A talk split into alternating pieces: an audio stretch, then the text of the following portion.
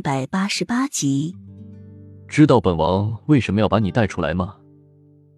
沉默许久，闭目养神的瑞王爷终于打破车中的沉闷。因为我有利用价值呗。雨涵头都不回的答了一句：“他把他带出来，绝对不是怕他跑了，而是用到他的时候到了。”瑞王爷抿了一口茶，不置可否。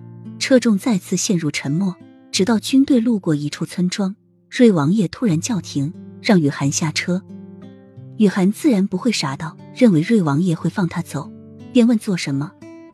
瑞王爷看着远处行来的一辆马车，对着马夫说：“本王一个月回来之后接他。”犀利的眼眸看着马夫，眼里的深意只有马夫明白。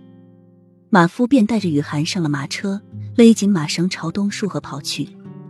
瑞王爷从马车上下来，看着马车消失的地方，一双多情的桃花眼中陷入沉沉的思考中。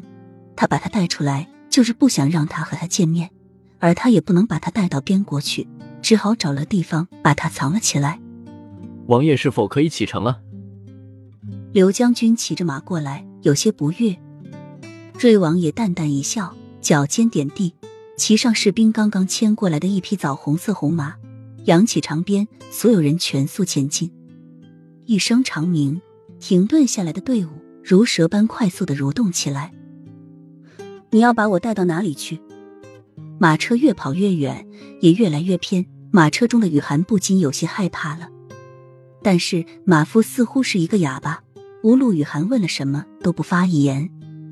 直到马车行驶到一个村落才停下，雨涵早已晕头转向，一下车就吐得厉害，脸色难看至极。雨涵休息了一下，总算恢复了一些。看到这个村庄依山傍水，村子外是一片大的枣子林，村落的人都在抓紧时间收获果实。大人们用竹竿撬着枣树上的枣子，而小孩就拿着一个麻袋接着